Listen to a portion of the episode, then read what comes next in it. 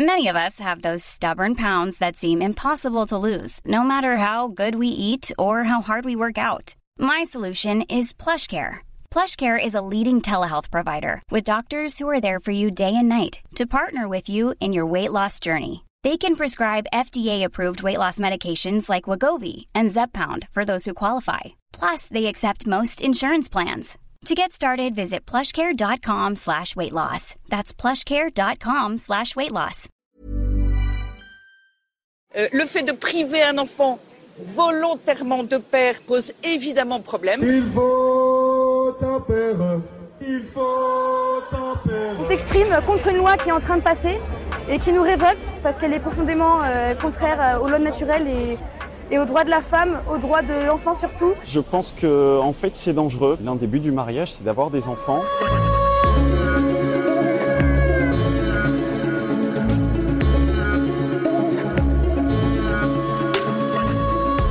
Être maman, être mère, je ne peux pas. Parce qu'aujourd'hui en France, je n'ai pas le droit d'avoir recours à une PMA parce que je suis lesbienne. Ça, c'est vrai à l'heure où j'enregistre cet épisode et j'espère qu'à l'heure où vous l'écoutez, ça aura changé. En attendant, j'entends depuis des mois dans les médias les opposants au projet de loi d'ouverture de la PMA aux femmes lesbiennes et célibataires. Je les entends parler de dangereuse disparition du référent paternel, de droit à l'enfant, de loi de la nature bafouée. C'est la destruction de la famille. On a tous un père et une mère et c'est pas normal que euh, des enfants soient privés de- d'un parent ou d'un autre. C'est pas ce qui est voulu par la nature, c'est contre nature. C'est contre nature. hein. Ce qui me frappe le plus, et depuis longtemps, parce qu'au fond les arguments varient peu depuis une vingtaine d'années, c'est que j'ai l'impression que pour eux, on invente de nouvelles familles, on les crée de toutes pièces à partir de nos désirs égoïstes. Du coup, je me suis demandé, mais en fait, les familles hétérosexuelles, est-ce qu'on les aurait pas inventées aussi?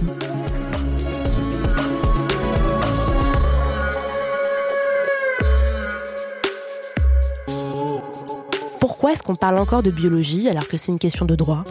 Et surtout, pourquoi, selon eux, ces nouvelles lois autour de la filiation sont une attaque contre la République? Pour répondre à ces questions compliquées, je le reconnais, il faut qu'on s'aventure à la croisée du droit, de l'anthropologie, de la psychanalyse et de l'histoire des idées en France. Pour comprendre la rhétorique anti-PMA, on va parler de papa et de maman, bien sûr, mais aussi de code civil, de différence des sexes et de Françoise Dolto, avec en éclaireur mon invité Camille Ropsis. Elle est professeure d'histoire à l'Université de Columbia aux États-Unis et elle est l'auteure de La loi de la parenté, un livre dans lequel elle analyse les liens entre la famille, les experts et la République. Et elle aussi, elle a repéré des choses qui l'ont interpellée dans les arguments anti-PMA. Bah, pour l'ouverture de la PMA, ce qui m'avait frappé, c'était le retour de certains arguments qu'on a vus déjà euh, en fait depuis les années 90 euh, autour des lois de bioéthique, ensuite euh, en 1994, ensuite avec le Pax en 1999, et puis ensuite lors de la loi du mariage pour tous en 2013. Ce qui m'avait frappé, c'était le, problème de la filiation et de la reproduction, et c'était vraiment le point qui fasse, qui soit si difficile à penser et à accepter pour un, un segment de la population française, d'une part, et d'autre part, ce qui m'avait frappé, c'était aussi le fait que, encore une fois, on a vu toute une rhétorique républicaine se mobiliser contre cette loi. Par exemple, lors du mariage pour tous, euh, c'était euh, très bizarre de voir des gens de la manif pour tous déguisés en Marianne défiler dans la rue, et euh, toute cette idée que la loi était en fait un affront contre la République, contre la nation. Souvent, on présentait par exemple les Homènes marcher main dans la main avec Hitler et Staline. Donc, on présentait le mariage pour tous comme une loi totalitaire euh, qui serait opposée donc au mariage hétérosexuel, qui serait associé à la République, à la nation.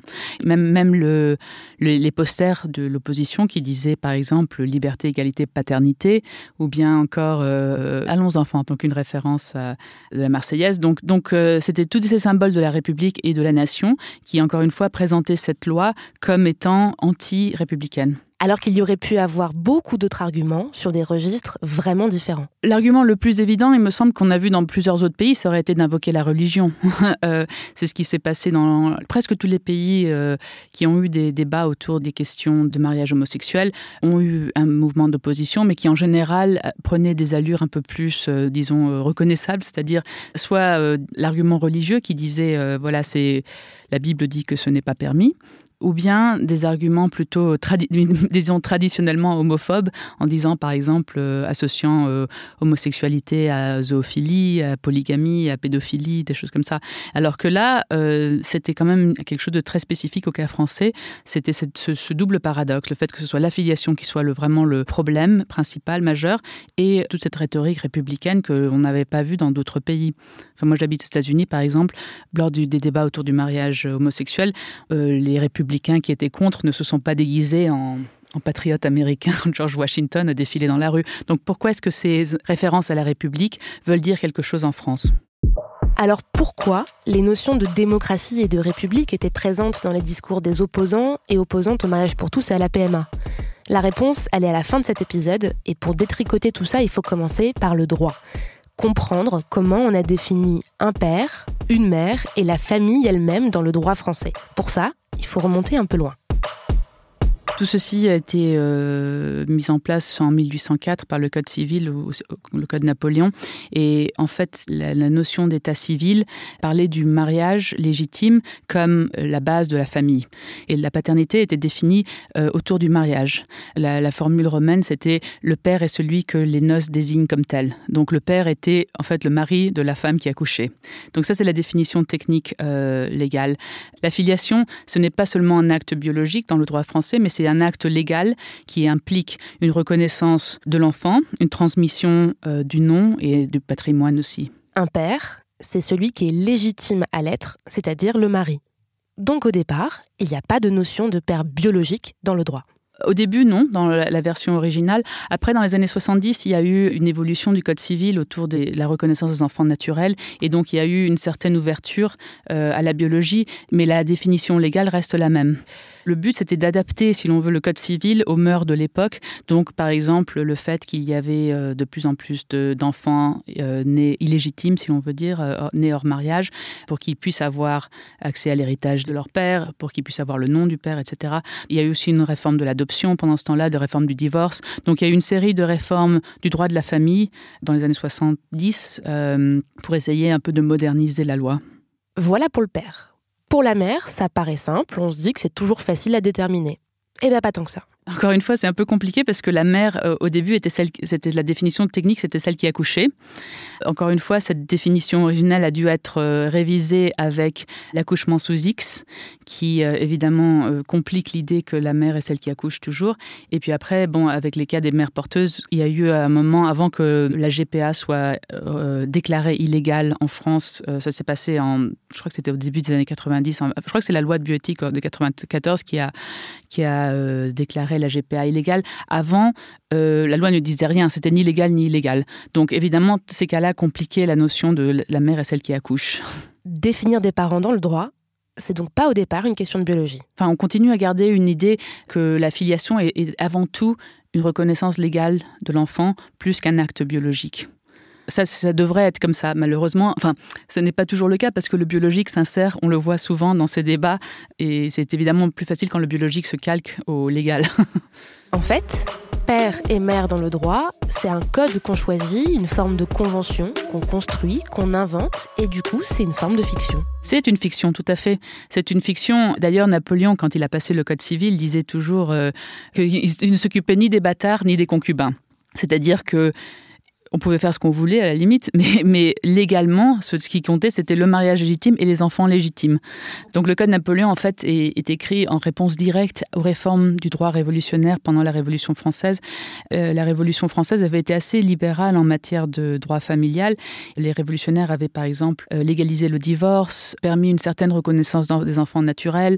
Quand napoléon décide d'écrire son code il s'entoure d'un groupe de juristes euh, qui sont assez marqués par l'époque thermidorienne dont portali qui écrit une partie du préambule du code civil.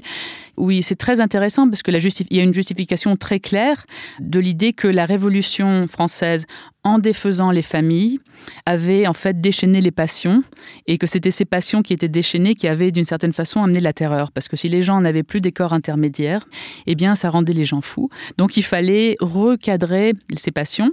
Et pour ça euh, les deux axes du code civil c'était la famille et la propriété qui évidemment sont liés L'idée, c'était que l'État familial était une petite version, si l'on veut, de l'État social. Portalis parle de la famille comme la petite nation ou comme la pépinière de la nation. Donc la famille est vraiment ce qui constitue la nation. D'ailleurs, l'idée même euh, d'État civil est assez paradoxale parce que des pays qui n'ont pas le code napoléonien n'ont pas l'idée d'État civil. Par exemple, euh, encore une fois, aux États-Unis où j'habite, ça ne viendrait pas à l'idée de mettre sur un CV que vous êtes marié ou que vous avez père de trois enfants. Enfin, ce n'est pas justement un État public, c'est un État privé, l'État civil. Alors qu'en France, l'État civil euh, fait justement le lien entre le public et le privé. Ce lien entre le privé et le public, on peut l'appliquer ailleurs. Si l'État civil est comme ça, c'est parce qu'il y a l'idée que si un individu est stable grâce à sa famille, il peut être stable en société. Napoléon ne disait pas que c'était l'épanouissement personnel, il disait que c'était l'épanouissement social. C'est-à-dire qu'encore une fois, vous pouvez faire ce que vous voulez, à la limite dans votre chambre à coucher. Ce qui compte, c'est la famille légitime pour la société. Donc ce n'est pas nécessairement l'épanouissement euh, privé individuel, mais c'est la structure de stabilité qui va permettre à la société de, perdurer, de, de continuer. Du coup, la famille, même si ça peut sembler être la chose la plus intime qui soit, c'est quelque chose de profondément politique. C'est la brique de base de la société et c'est ce qui explique que depuis longtemps, l'État s'intéresse à la famille. L'État en France s'intéresse à la famille énormément, puisque c'est un des pays qui a la politique familiale la plus généreuse du monde. D'une part, elle s'intéresse à la famille par le droit, comme je viens d'expliquer, en mettant la famille comme la base du droit civil.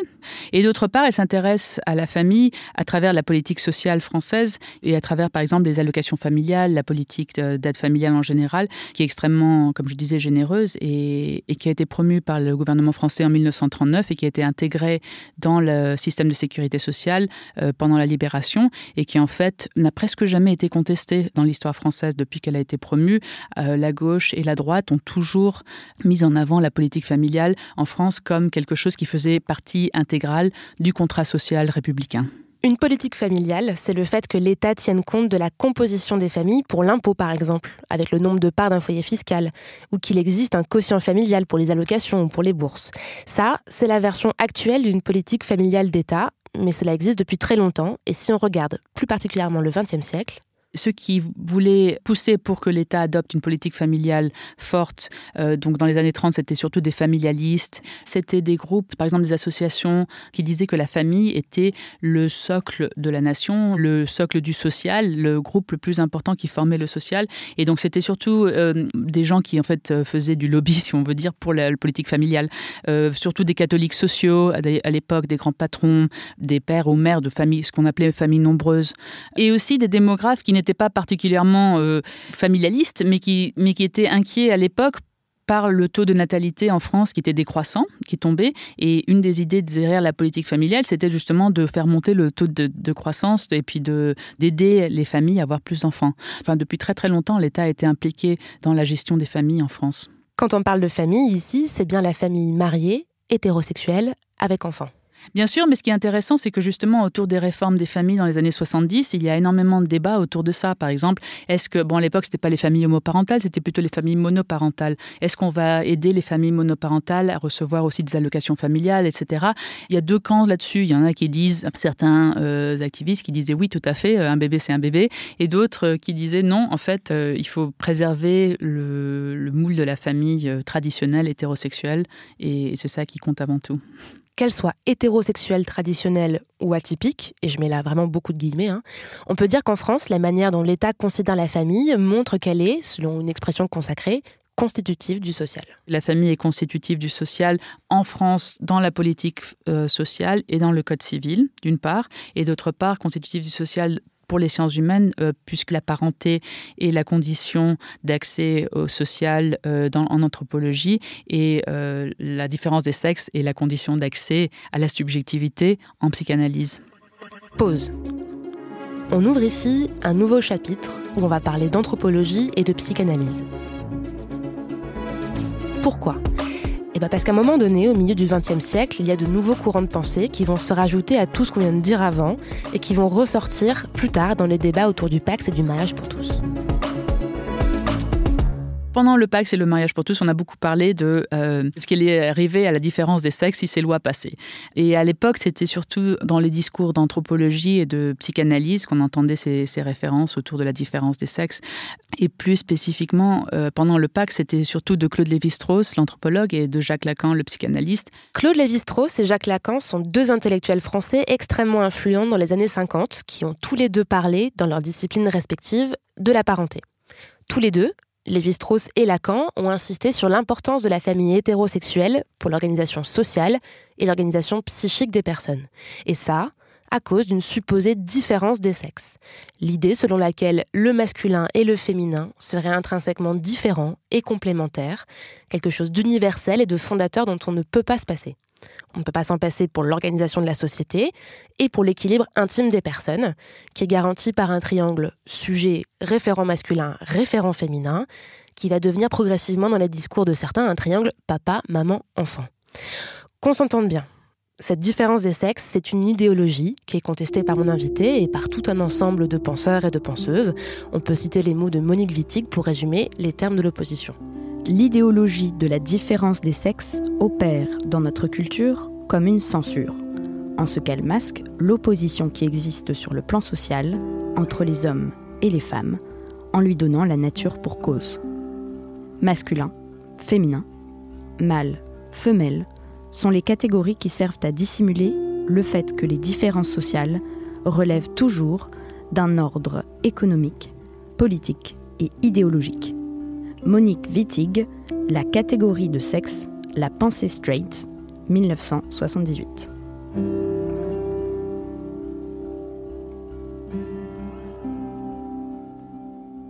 Ce que Wittig dit, c'est qu'on utilise la nature, le biologique, pour cacher le fait que la notion de masculin et de féminin est quelque chose de construit dans le temps.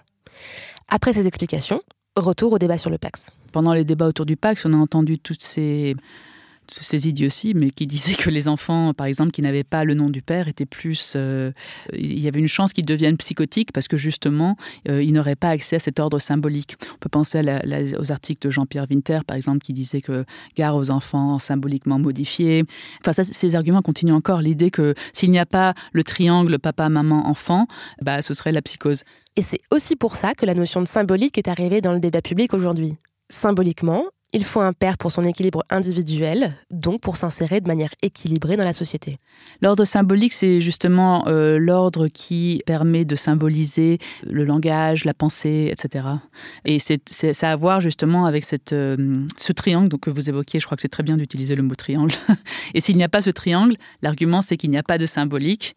Et donc cette espèce de construction logique, si l'on veut, du symbolique, explique un nombre d'arguments qu'on a entendu circuler, pas seulement, pas seulement sur la psychanalyse, mais par exemple, euh, bah, Irène Théry qui parlait de la passion de désymbolisation du la première version du Pax, le CUX, euh, ou bien euh, d'autres personnes qui parlaient de, de, l'empreinte symbolique, Françoise Héritier qui parlait de, dans un entretien avec le journal La Croix qui s'appelait euh, Aucune société n'admet la, parenté homosexuelle ou quelque chose comme ça, euh, qui parlait justement euh, de, la, de la parenté homosexuelle comme un des butoirs indépassables de la pensée. Donc butoir indépassable de la pensée, ça veut dire qu'il n'est pas possible de rentrer dans l'ordre symbolique, si l'on veut. Ce que j'ai essayé de montrer, c'est que la différence anatomique, physiologique et fonctionnelle des sexes, par fonctionnel j'entends le fait que c'est la femme qui porte les enfants, est à la base de la création de l'opposition fondamentale qui nous permet de penser.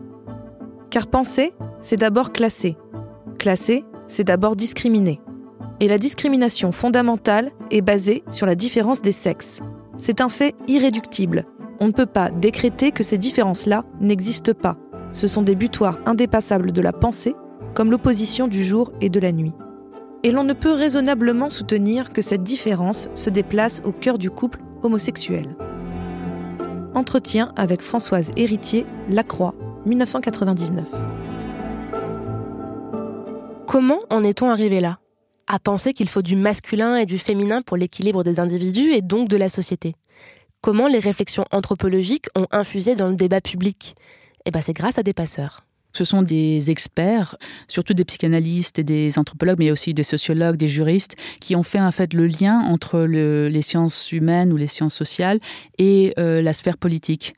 Et donc oui, je parle de, plusieurs passeurs, dont, Georges Mocco, qui était un démographe, qui a été au, Conseil de la population et de la famille, euh, de Françoise Héritier, et puis aussi de, de, Françoise Dolto, qui a en effet eu un rôle très important, euh, d'une part comme psychanalyste, puisqu'elle a écrit énormément de livres sur la psychanalyse surtout des enfants.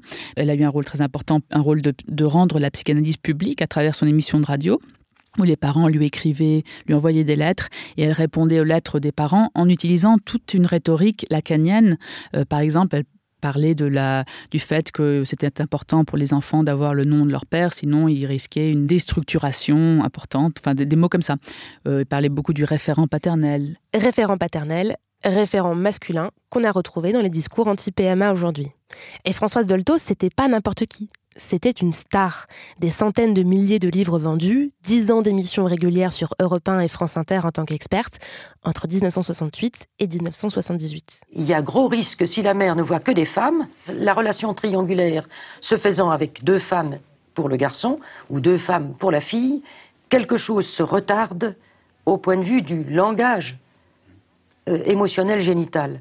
Par exemple, une petite fille dont la mère a des relations euh, homosexuelles avec une femme, cette petite fille, elle est, elle est dans une situation de, de déréliction par rapport à son sexe. Ça veut dire quoi, déréliction? De désespoir, que jamais il n'y arrivera. Mm -hmm. Parce que l'affection qu'une femme donne à une femme est autant une affection de type filial, maternel, sororal que conjugal. Mm. Donc l'enfant, euh, elle, elle n'a pas de place là-dedans l'enfant fille. Quant à l'enfant garçon, il projette ce que nous appelons le phallisme, c'est-à-dire la valeur grand V pour sa mère, euh, sur une femme. Ce qui le faut aussi. Il faudra que je devienne femme. Elle est formidable, cette femme. Et il s'identifie à une femme pour devenir euh, homme. C'est-à-dire que ça devient, un mot qu'on ne comprend pas très bien, mais qui est celui-là, c'est un homme lesbien. Là, c'était pendant un entretien avec Jean-Louis Servan-Schreiber sur TF1 en 1977. Mais Françoise Dolto n'a pas été présente que dans les médias. Dolto, par exemple, a eu aussi plusieurs rôles euh, importants dans, des commissions euh, gouvernementales, par exemple euh, dans celle autour de la réforme du divorce, organisée par Madeleine Pelletier, qui était à l'époque ministre de la condition féminine et de la famille. Et donc, moi, j'avais eu accès, quand j'avais fait ma recherche pour mon livre, à la correspondance entre Dolto et Pelletier. C'était très intéressant parce que Dolto insistait sur l'importance de ces notions psychanalytiques pendant que la loi était réformée. Dolto a aussi participé à la, aux lois de bioéthique de 80 94 et héritier aussi donc euh, en 80 les lois de bioéthique justement qui ont été euh, dont on avec lesquelles on a commencé cette émission.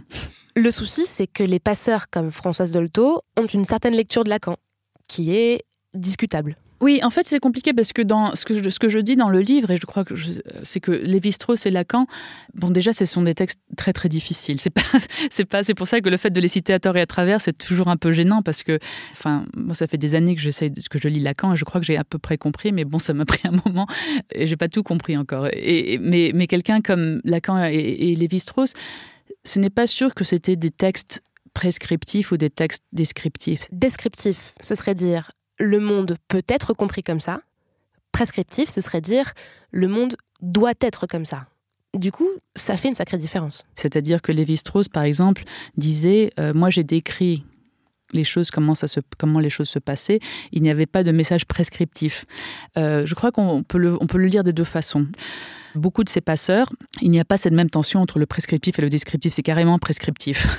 C'est-à-dire que, par exemple, Lacan, des fois, dit oui, le père n'est pas nécessairement le biologique, mais des fois, euh, il revient là-dessus et dit oui, en fait, il faut que le père soit là. Donc, c'est un peu compliqué. Chez, enfin, c'est pas, pas toujours clair chez Lacan. Chez Françoise Dolto, par exemple, le père biologique et le référent père sont tout à fait assimilés dans ses réponses aux lettres euh, qu'elle recevait des parents. Et elle dit des choses comme euh, il faut que les papas jouent au foot avec leurs garçons pour qu'ils soient euh, socialisés, etc. Là, il n'y a plus de tension entre le père et le référent père, c'est le père biologique. En disant ça, le biologique revient sur le devant de la scène, alors que Lacan, justement, voulait se détacher du biologique. Du coup, quand on quitte le cadre hétérosexuel, quand des psychanalystes aujourd'hui disent que euh, des familles homoparentales sont plus propices à avoir des enfants psychotiques, ils donnent une lecture littérale d'un Lacan que je crois que Lacan aurait refusé, mais c'est une lecture tout à fait littérale des textes. Mais qu'est-ce que ça pouvait bien leur faire aux experts que les enfants de familles homoparentales aient un soi-disant déséquilibre psychique? Et eh ben c'est là qu'on raccroche les wagons avec ce qu'on a dit au début de l'émission, avec l'idée que la famille est constitutive du social. Tous les experts qui ont contribué dans ces débats ont d'une certaine euh, manière parlé de l'impact social qu'auraient ces, transformations de la famille. Donc, ce qui était intéressant, c'est que, encore une spécificité des débats français, c'est que euh, les experts sont intervenus dans plusieurs autres pays, mais la plupart de ces autres experts dans les autres pays parlaient de données empiriques ou de chiffres. Alors, par exemple, il y avait des anthropologues, il y avait des psychologues, ils parlaient de, de données empiriques, de sciences sociales, donc c'est-à-dire des gens qui disaient, nous, en tant qu'anthropologues, nous avons travaillé avec des familles homoparentales, ou en tant que psychologue, nous avons travaillé, et puis en général, la conclusion, c'est qu'ils ne se porte ni pire ni mieux. Enfin, c'est à peu près ce qu'indiquent toutes les données. Mais en France, à l'époque, personne ne voulait parler de données. On voulait parler du symbolique, de la normativité, du social, de la fonction anthropologique du droit, etc. etc. Donc tout ça, euh, ça, ça, veut dire que en fait, ça a basculé très vite du privé au public. Là, il faut qu'on fasse un point vocabulaire important pour y voir un peu plus clair. La fonction anthropologique du droit. Qu'est-ce que c'est? L'idée, c'est que le droit n'est pas là pour refléter nécessairement l'évolution des mœurs sociales ou des transformations sociales, mais là pour former des sujets aussi. C'est l'idée que, que surtout le droit civil, mais pas seulement, euh, a une fonction, là carrément prescriptive, de euh, symboliser quelque chose pour le sujet et de former des sujets. Et en fait, on voit bien la tension, par exemple, avec le droit positif, qui est euh, anglo-saxon, si l'on veut, où euh, la jurisprudence évolue avec la société qui évolue aussi. Bon, la fonction anthropologique du droit, c'est encore un truc bien français. c'est des juristes qui ont commencé à parler de ça dans les années 80. Avant, on n'entendait pas parler 80-90. Ça a été une invention euh, de juristes qui euh, ont décidé qu'il fallait parler de cette spécificité du droit, euh, surtout du droit familial, mais pas seulement, à, avoir cette fonction, ce qu'ils appellent instituante d'instituer le sujet, de, de lui donner un cadre de référence, une normativité, euh, mais abstraite, transhistorique, non pas euh, ancrée sur nécessairement euh, ce qui se passe dans la réalité. L'idée, c'est que le droit doit former les gens, leur donner un cadre, les accompagner, leur donner une forme de morale en fait. Oui, c'est sûr que c'est une forme de morale, mais par exemple, euh, bon, peut-être en donner un exemple, ça va être plus clair. Il y avait euh, pendant les lois de bioéthique en 94, là, à l'époque, encore une fois, c'était les familles monoparentales. Robert Badinter disait, bah, elles existent déjà, les familles monoparentales. Pourquoi n'adaptons pas le, le droit pour les reconnaître? Et euh, ces experts qui avaient été interviewés disaient non, le droit n'est pas là pour reconnaître ce qui existe, mais pour euh, former des sujets, pour, pour, euh, pour créer du, du social. Et donc, il y a cette, cette idée de fonction anthropologique du droit. Que, que le droit n'est pas là pour refléter tous les droits individuels, pour reconnaître les droits individuels, mais pour, espèce de, pour donner une cohésion au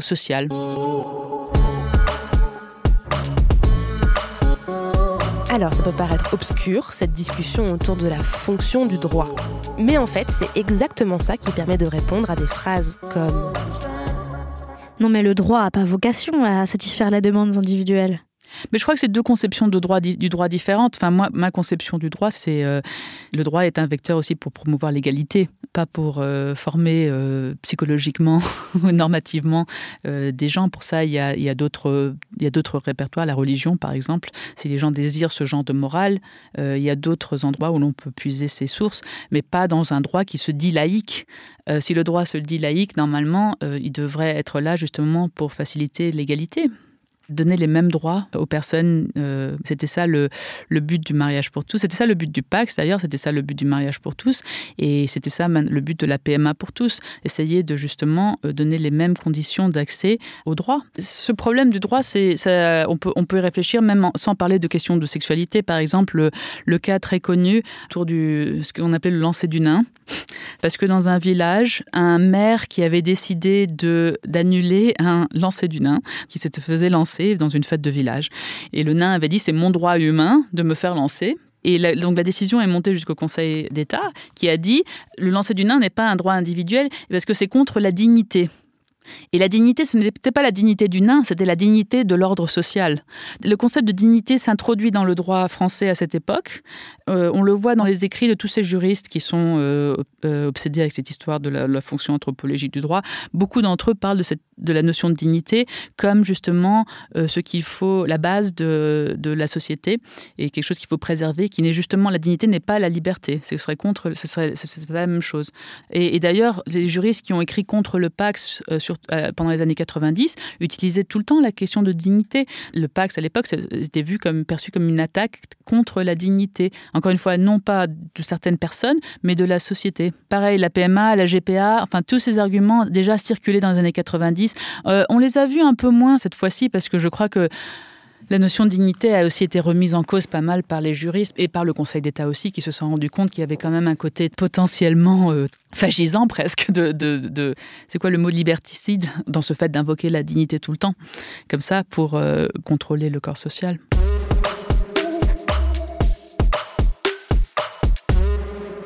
Non mais reconnaître des enfants sans père, c'est ne pas penser à l'intérêt de l'enfant. Bah, encore une fois, les enfants, ils existent déjà. Donc, euh, à la limite, euh, si vous ne voulez pas euh, qu'il y ait des enfants sans père, n'ayez pas un enfant sans un père. Mais les enfants, ils existent déjà.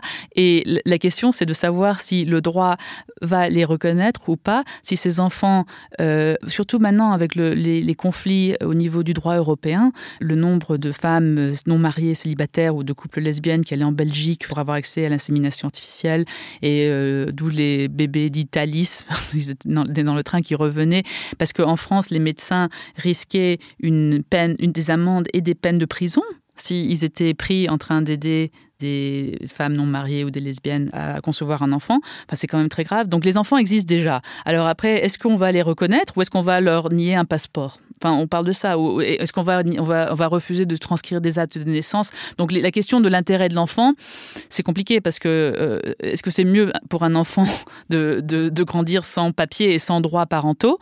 Parce que c'est maman ou sa maman a décidé de ne pas avoir un père Ou est-ce que c'est mieux de, de, rester, de fermer les yeux et de dire non, il faut que le droit continue à être comme ça? Non, mais des enfants élevés par deux mères ou des mères seules, c'est pas la société qu'on veut. Le problème, c'est comment on sait quel est l'intérêt de la société? Enfin, comment est-ce qu'on juge l'intérêt de la société? Est-ce que c'est à travers un sondage? Est-ce que c'est à travers la majorité? Et là, on revient à des problèmes aussi de culture politique française, parce que la culture politique française a toujours été, euh, d'une certaine façon, rousseauiste, si l'on veut, où la, volonté générale n'était pas la volonté de la majorité nécessairement. C'est-à-dire, et c'était pas non plus l'addition de toutes les volontés individuelles. Donc, c'est-à-dire qu'il euh, y avait toujours quelque chose qui devait être transcendant. Le droit devait être, d'une certaine façon, transcendant aux volontés individuelles. Pourquoi le pacte s'était ouvert aux couples hétérosexuels? Pourquoi le mariage s'appelait le mariage pour tous au lieu du mariage Dans tous les autres pays, ça s'est appelé le mariage homosexuel. Donc encore une fois, pourquoi ils l'ont appelé comme ça? Parce que si en France on l'avait appelé le mariage homosexuel, tout le monde aurait dit c'est du communautarisme. Donc c'était cette volonté de faire de l'universel, PMA pour tous pareil, pour toutes. Voilà c'est ça, exactement.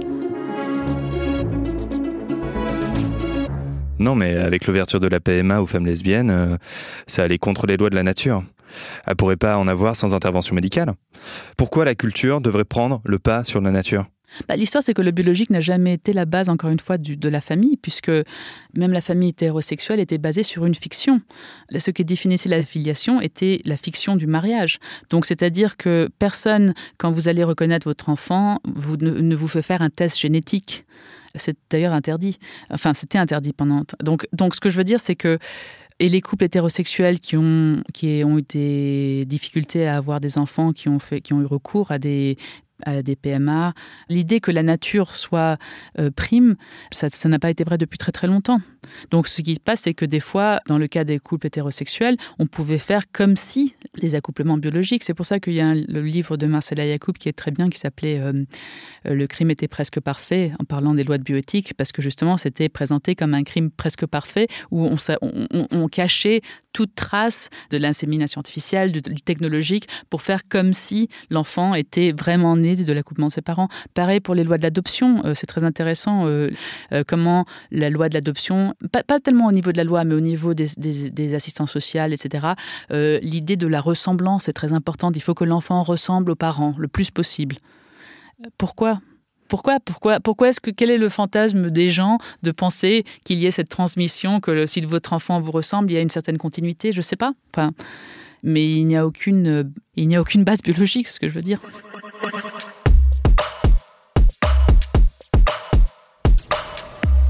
Il y a un point qui reste compliqué à comprendre.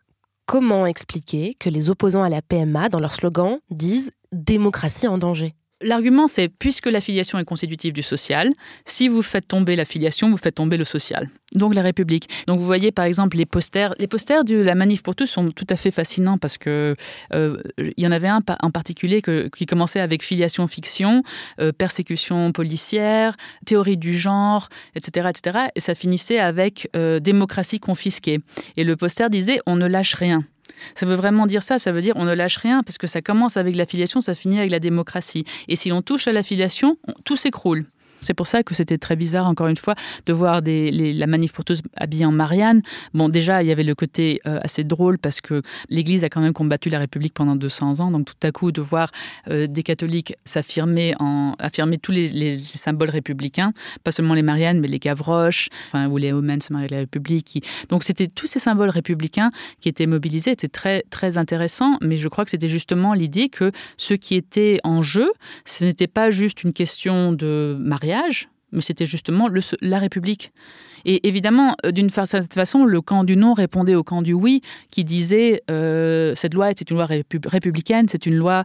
Euh, Christiane Taubira le dit très clairement dans tous ses discours quand elle présentait la loi, où elle disait nous sommes en train de c'est l'extension logique des droits républicains, du féminisme, etc. vers l'égalité pour tous les couples. Donc elle s'inscrivait sur une logique d'universalisme républicain, mais le camp anti aussi s'inscrivait dans une logique d'universalisme républicain, mais pour enlever des droits, pas pour en, donner. Du coup, si on suit cette logique, on peut dire que contrôler l'accès à la parenté, c'est contrôler l'ordre social. Qu'est-ce qui va pouvoir se reproduire et comment va se passer ce processus de reproduction? Euh, c'est-à-dire, si on touche à ça, quels vont être les futurs citoyens français si on touche aux normes par exemple, de genre qui sont dès le début. On a quand même un système de nationalité qui est encore, heureusement, assez ouvert. Enfin, on a encore le droit de sol. Euh, le droit de sol, ça veut dire qu'il faut, il y a, une euh, ambition de l'État de former des citoyens qui a toujours été là. D'ailleurs, je veux dire, on pensait au rôle de l'école dans ce pays. Je veux dire, l'État français a investi énormément dans l'éducation publique. Encore une fois, ce n'est pas le cas des États-Unis, par exemple. Alors en France, l'idée, c'est justement de l'école, c'est de créer des citoyens, de former des citoyens. De, et, pour ça, euh, il faut une certaine, un certain niveau de cohésion sociale, selon. Et donc, de contrôler, avec, avec les histoires de mariage pour tous, je crois, et de la PMA pour tous, euh, le problème c'était de savoir, de contrôler qui va être parent qui va être parent, comment vont être ses enfants, quels quel futurs citoyens et qu'est-ce qui va se passer avec leur propre reproduction, leur propre genre.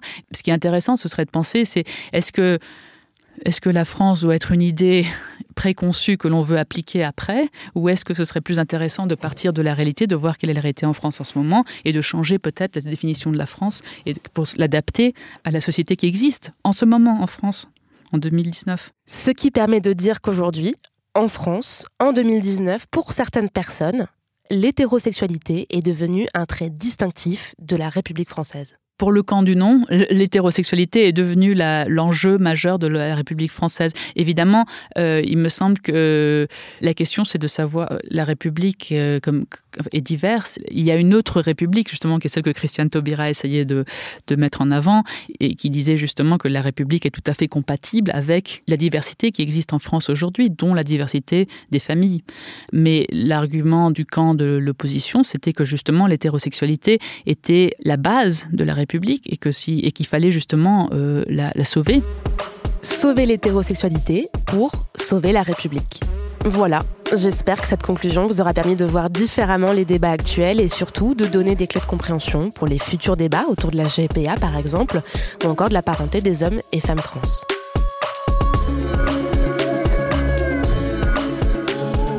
Camille est un podcast qui a deux mamans une à la réalisation, Solène Moulin, et une à la production, Diane Jean, et une grande famille pour l'entourer, Binge Audio, que vous pouvez contacter en écrivant à camille at binge.audio. Si cet épisode vous a plu, vous pouvez nous le dire, le dire à d'autres autour de vous, sur les réseaux sociaux, bref, on compte sur vous.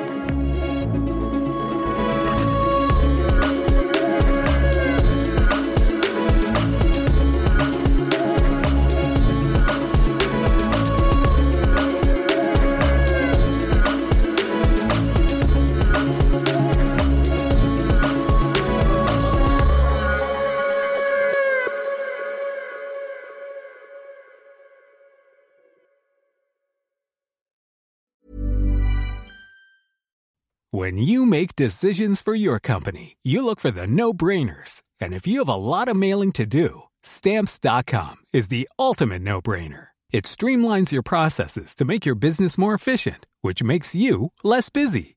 Mail checks, invoices, legal documents, and everything you need to keep your business running with stamps.com.